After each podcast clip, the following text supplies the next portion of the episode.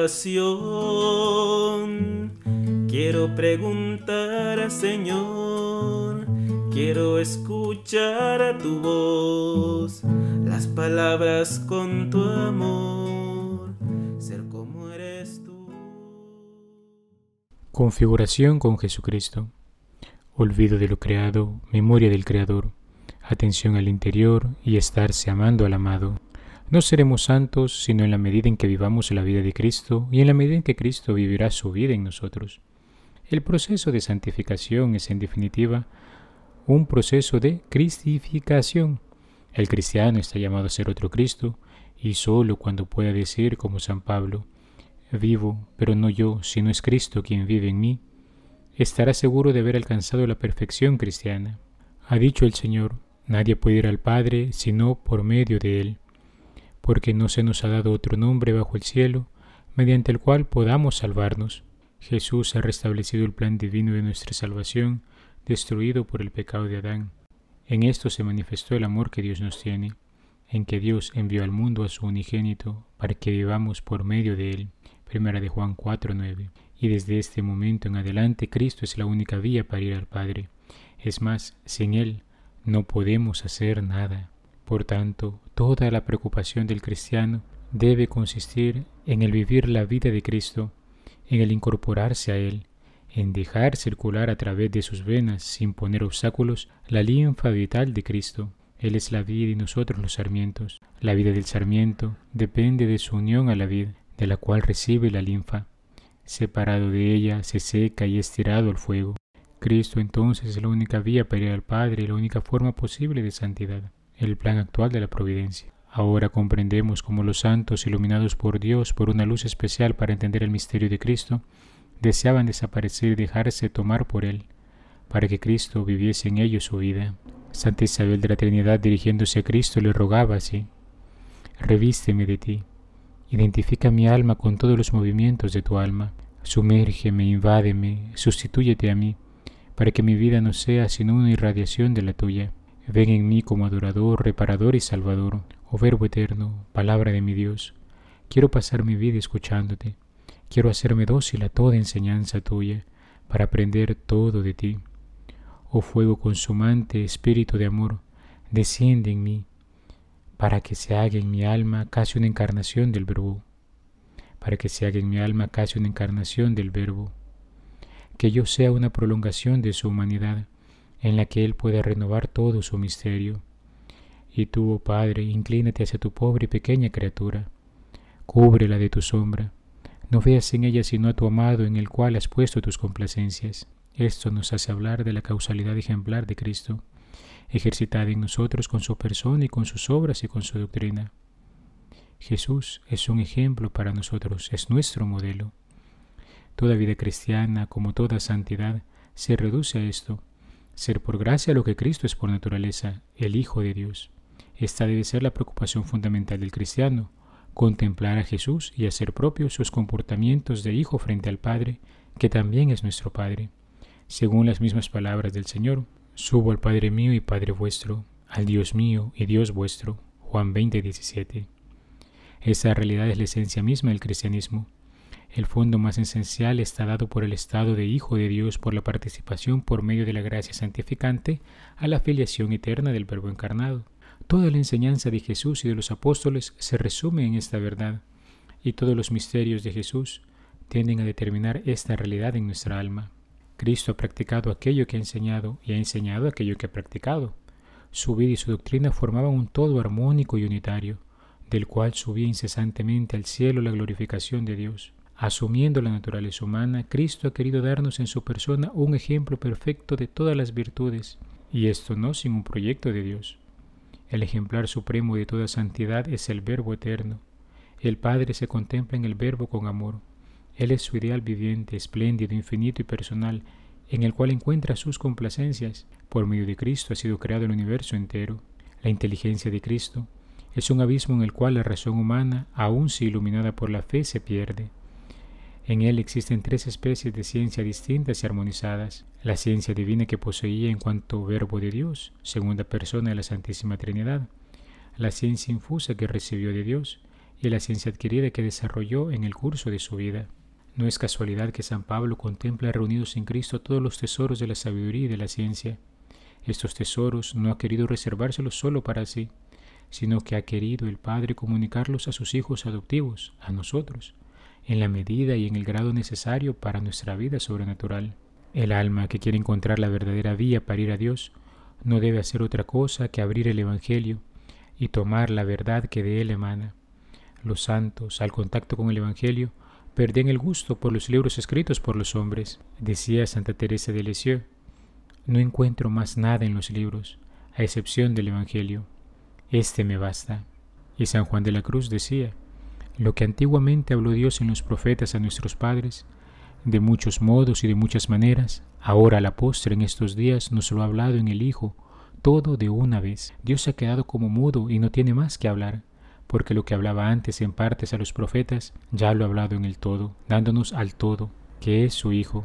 Por lo cual el que ahora quisiese preguntar a Dios o querer alguna visión o revelación, no solo haría una necedad, sino haría un agravio a Dios, no poniendo los ojos totalmente en Cristo sin querer otra alguna cosa o novedad, porque le podría responder Dios de esta manera diciendo, Si te tengo ya habladas todas las cosas en mi palabra, que es mi Hijo, y no tengo otra, ¿qué te puedo ahora responder o revelar que sé más que esto? Pon los ojos en solo Él, porque en Él te lo tengo todo dicho y revelado. Hallarás aún más de lo que pides y deseas, que si antes hablaba era prometiendo a Cristo, y si me preguntaban, eran las preguntas encaminadas a la petición y esperanza de Cristo, en que había de hallar todo bien, como ahora lo de entender toda la doctrina de los evangelistas y apóstoles.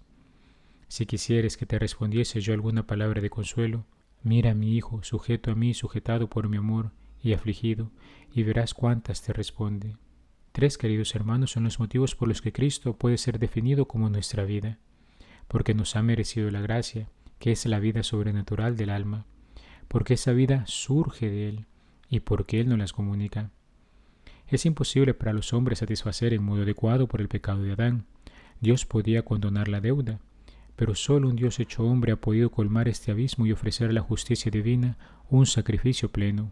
Y el Verbo de Dios se hizo carne y habitó entre nosotros. Juan 1.14. Uniendo en Cristo las dos naturalezas, la divina y la humana, en la única persona del Verbo, todas sus acciones resultan de un valor infinito. De hecho, la redención se ha obrado con el sacrificio en la cruz. Así ha sido por un plan inescrutable de la providencia divina.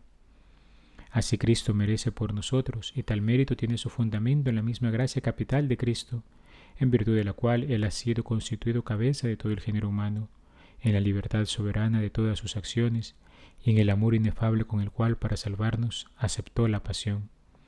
La eficacia de su satisfacción y de sus méritos es infinita e inagotable. Todas las gracias que el hombre ha recibido de Adán hasta la venida de Cristo le han sido concedidas únicamente en vista de Él, y todas las que recibirá la humanidad hasta la consumación de los siglos brotan del corazón de Cristo como de su única fuente. Nuestra gracia y aquella de toda la humanidad caída y reparada es la gracia de Cristo, es decir, la gracia de Dios a través de Cristo, la gracia de Dios cristificada. Esta gracia nos es comunicada en las formas más diversas, pero la fuente es única, Cristo, su humanidad unida personalmente a la divinidad del Verbo.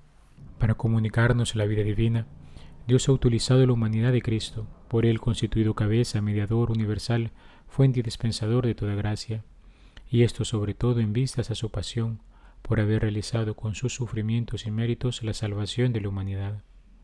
Jesucristo es además la cabeza del cuerpo místico, cabeza de la Iglesia, ya que Él es el primogénito entre muchos hermanos. Él es el lleno de gracia y de verdad. De su plenitud todos hemos recibido gracia tras gracia. Jesús ejerce su influjo vital sobre los miembros vivos que permanecen unidos a Él en esta vida mediante la gracia y la caridad de muchas maneras, especialmente mediante los sacramentos y la fe informada por la caridad. Cristo es el autor de los sacramentos, signos sensibles que significan y producen la gracia santificante, y que por tanto sólo Él podía instituir, y de hecho ha instituido para comunicarnos con ellos su vida divina. San Pablo afirma luego que Cristo habita mediante la fe en nuestros corazones, la virtud de Cristo habita en nosotros mediante la fe, y toda vez que nos dirigimos a Él con el contacto de nuestra fe vivificada por la caridad, porque la fe sin obras está muerta, como dice Santiago, brota de Cristo una virtud santificante que ejercita en nosotros un influjo benéfico. Una fórmula del santo sacrificio de la misa resume lo que debemos hacer para alcanzar las cimas de la perfección cristiana. Per ipsum et cum ipso et in ipso est video Patri omnipotenti in unitate Spiritus Sancti omnis honor et gloria, que traducido al español es, por Cristo, con Él y en Él, a ti Dios Padre omnipotente en la unidad del Espíritu Santo, todo honor y toda gloria. Todo lo que el hombre busca fuera de Cristo para glorificar a Dios está fuera de la vía y no es apto para conseguir este fin. Todo, por tanto, consiste en el incorporarse siempre más a Cristo, para cumplir todo por Él, con Él y en Él, bajo la acción del Espíritu Santo y para la gloria del Padre. Esta es la vida cristiana. Desglosemos por partes esta fórmula de la Santa Misa. Per ipsum, por Cristo. Es necesario incorporar a Cristo todas nuestras buenas obras, para presentarlas todas al Padre por medio de Cristo, a través de Él. Este acto será agradable a Dios Padre y le procurará una gloria inmensa. He ahí la primera preocupación que debe tener el cristiano en la realización de todas sus buenas obras. Sin eso andará fuera de camino, no dará un solo paso hacia adelante, no llegará jamás a la cumbre de la santidad. Con ipso, con Él. Pero hacer todas las cosas por Cristo a través de Cristo es poco todavía. Hay que hacerlas con Él, en unión íntima con Él. La divinidad de Cristo, el Verbo de Dios, está presente de manera permanente y habitual en toda alma en gracia. No es una ilusión la de obrar con Él, antes bien es una realidad teológica. Mientras permanezcamos en gracia, Cristo habita en nosotros y nada se opone a que hagamos todo con Él. Nuestras obras adquirirán a los ojos del Padre un gran valor cuando se las presentemos incorporados a Cristo y en unión íntima con Él. Sin tal incorporación no valdrían nada, pero con Él adquieren un valor incomparable. He ahí porque todos los esfuerzos del cristiano deben estar dirigidos a aumentar e intensificar siempre tal unión con Cristo et in ipso, en Él. Hacer todas las cosas por Cristo y con Él es de un precio y valor incalculable, pero hacerlas en Él, dentro de Él, identificados con Él, lleva hasta el paroxismo esta sublimidad y grandeza. Las dos primeras modalidades, por, con, son algo extrínseco a nosotros y a nuestras obras. Esta tercera nos mete dentro de Cristo, identificándonos de alguna manera con Él y nuestras obras con las suyas. El cristiano está llamado a realizar todas sus obras identificado con Cristo. Debe revestirse completamente de Él de tal manera que el Eterno Padre al mirarlo le encuentre siempre, por así decirlo, revestido de Jesús. Es, es. La Iglesia emplea este en indicativo y no cita en subjuntivo. No se trata de la expresión de un deseo que no se ha realizado todavía, sino la afirmación de un hecho que está presente ya en toda su realidad infinita. En estos momentos, cuando la iglesia está reunida en torno al altar para ofrecer el cuerpo del Señor que sobre él descansa, Dios recibe efectivamente toda honra y gloria. Y esto ocurre con cualquier acción del cristiano que suba al cielo por Cristo, con Él y en Él. La más pequeña de sus acciones adquiere de esta manera un valor en cierto modo infinito y glorifica inmensamente a Dios. El cristiano debería tener como preocupación única la de su constante incorporación a Cristo. Únicamente de esta forma se mantendrá continuamente en la línea recta de su santificación, flecha directamente a Dios sin el menor rodeo de desviación. Es este indudablemente el punto de vista fundamental en que ha de colocarse cualquier alma que aspire a santificarse en poco tiempo. Por aquí no se rodea, se va directamente al fin. Ti video Padre Omnipotente, a ti Dios Padre Omnipotente. Todo se ordena finalmente a Él. La gloria del Padre es el pensamiento dominante de Cristo, que no quiere que se cumpla su propia voluntad, si se ha de oponer en lo más mínimo a la de su Padre. Trabaja únicamente por agradarle. El cristiano debe asemejarse a su divino modelo en todo, especialmente en esta continua aspiración hacia el Padre. San Pablo nos lo recuerda cuando afirma, Todas las cosas son de ustedes, pero ustedes son de Cristo y Cristo de Dios. Primera de Corintios 3, 22 al 23 in unitate Spiritus Sancti, en la unidad del Espíritu Santo. Esta gloria de Dios, como es obvio, no pertenece exclusivamente a la persona del Padre, es la gloria de la divinidad del Dios uno y trino de la revelación. Por consiguiente, esa gloria que recibe el Padre por Cristo, con Él y en Él, pertenece también al Espíritu Santo, lazo divino que une al Padre y al Hijo en un inefable vínculo de amor que lo consume a los tres en la unidad de una misma esencia. Recordemos, un solo Dios, tres personas distintas. Omnis honor et gloria in secula seculorum. Todo honor y gloria por los siglos de los siglos. En el plan actual de la economía de la gracia, toda la gloria que ha de recibir la Trinidad Beatísima de los hijos de los hombres, ha de subir hasta ella por Cristo, con Él y en Él. No cabe duda. En el peripsum de la Santa Misa tenemos una fórmula sublime de santificación. El cristiano que se dedique a vivirla encontrará en ella un programa acabadísimo de perfección y un maná escondido que alimentará su vida espiritual la irá incrementando hasta llevarla a su plena expansión y desarrollo en la cumbre de la santidad. Queridos hermanos, en estas palabras que el sacerdote pronuncia cuando aclama al Padre por Cristo con Él y en Él, a ti Dios Padre Omnipotente, en la unidad del Espíritu Santo, todo honor y toda gloria, por los siglos de los siglos, nosotros, de alguna manera también proclamamos la alabanza a Dios nuestro Señor, diciéndole, queremos asumir en nosotros esas actitudes y comportamientos, pensamientos y sentimientos del mismo Cristo Jesús. Queremos configurar nuestra vida con Él. Queremos que Él viva su vida en nosotros.